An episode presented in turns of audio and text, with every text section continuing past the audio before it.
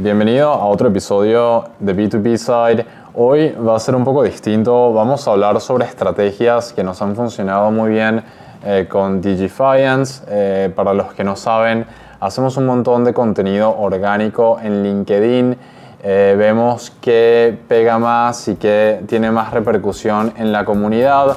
La idea de este episodio y de algunos que seguramente hagamos en el futuro, eh, vamos a, ver los posts o publicaciones eh, que más eh, interacciones tuvieron y tratar de disectarlos y entenderlos y profundizar mucho más en el tema.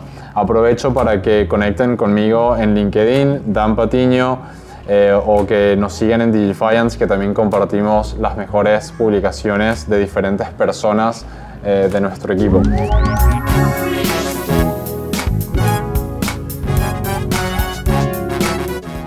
Bien, en esta publicación que quiero em, profundizar hoy, eh, básicamente lo que decíamos es que eh, tengo varios amigos que trabajan en el departamento de ventas que me han pedido tener reuniones comerciales por el simple hecho de sumar esa reunión en sus métricas y reportarla a, a sus jefes. Em, y esto realmente es un comportamiento que se da cuando le ponen tanto énfasis en indicadores y no tanto en el resultado final, que es eh, en definitiva facturación generada o cantidad de clientes que cerró el equipo de ventas.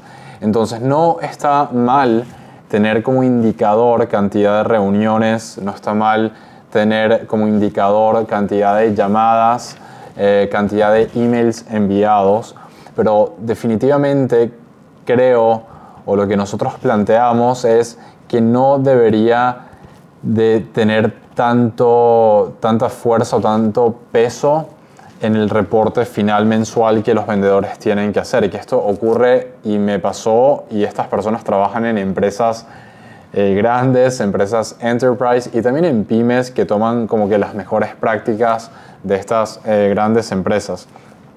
Eh, ¿Por qué creo que es importante sacarle el foco a este indicador.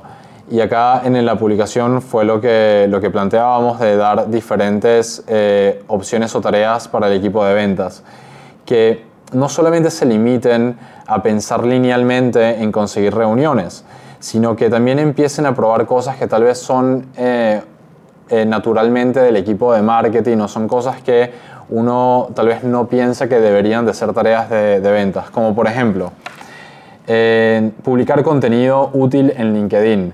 Hoy en día nuestro equipo de, ventas invierte parte de su tiempo, no digo todo, en publicar contenido orgánico en sus canales personales de LinkedIn. ¿Por qué es importante esto? Porque es mucho, tiene un alcance mucho mayor.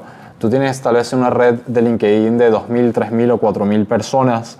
Si haces una publicación, tal vez la van a ver 200 personas o incluso más. En promedio, y esto es dato real, lo tengo aquí al frente mío, eh, mis posteos orgánicos, y yo no soy ningún influencer, eh, tienen entre 3.000, mira, 3.000 visitas, 1.150, perdón, no visitas, alcance, eh, 3.362, 1.155 personas lo vieron, 1.771, 1.101, 1.414, o sea, no es algo que tuve suerte una vez, sino que en promedio más de 1.000 personas ven cada publicación que, hacemos en nuestros perfiles personales.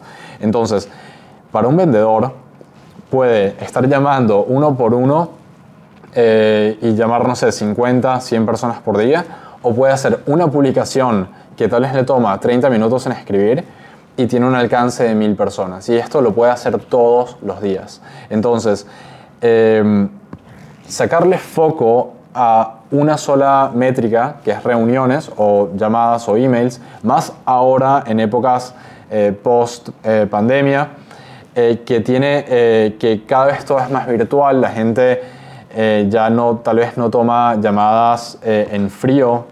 yo personalmente, si me envías un email en frío, real lo voy a marcar como, como spam, me voy a desuscribir y eso impacta negativamente a la marca.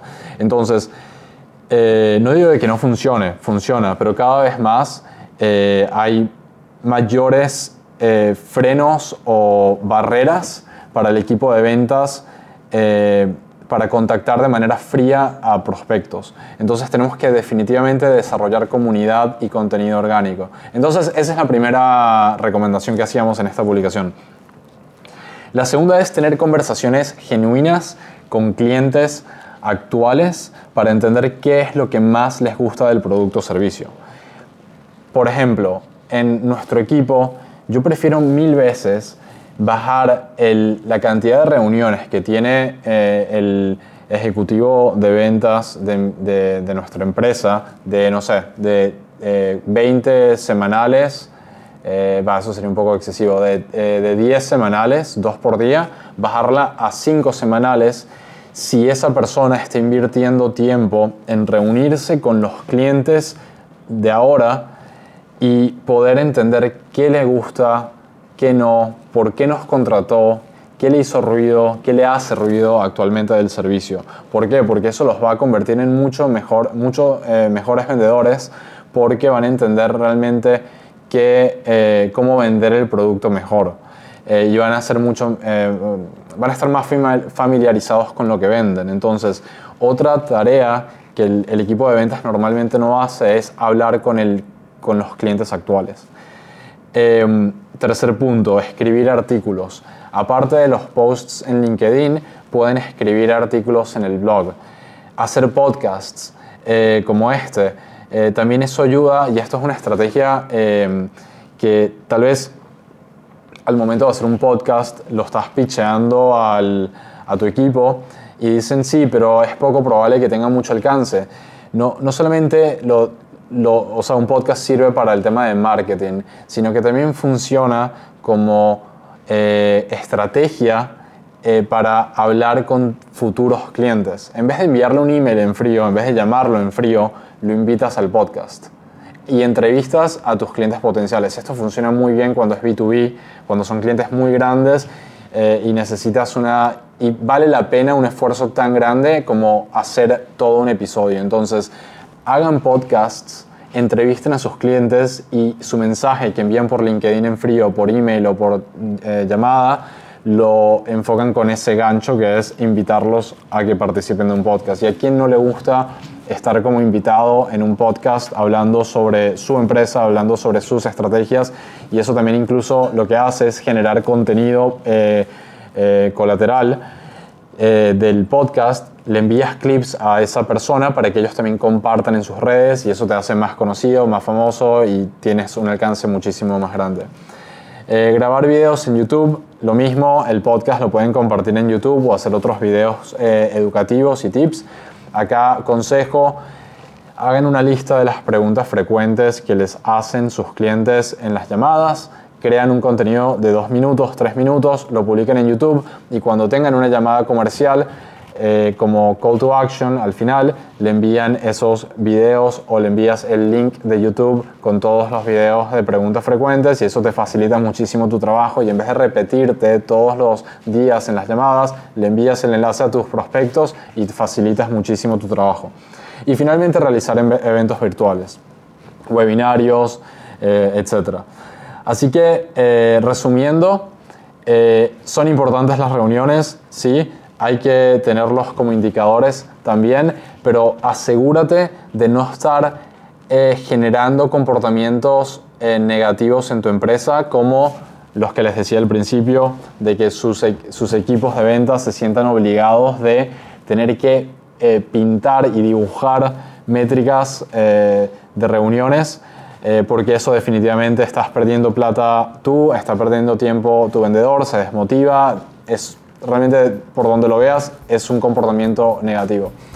Eh, eso fue todo por hoy. Eh, recuerden que si quieren seguir viendo contenido como este o, leyéndolo, eh, pueden conectar conmigo en LinkedIn. estoy como Dan Patiño. Gracias y nos vemos en el próximo.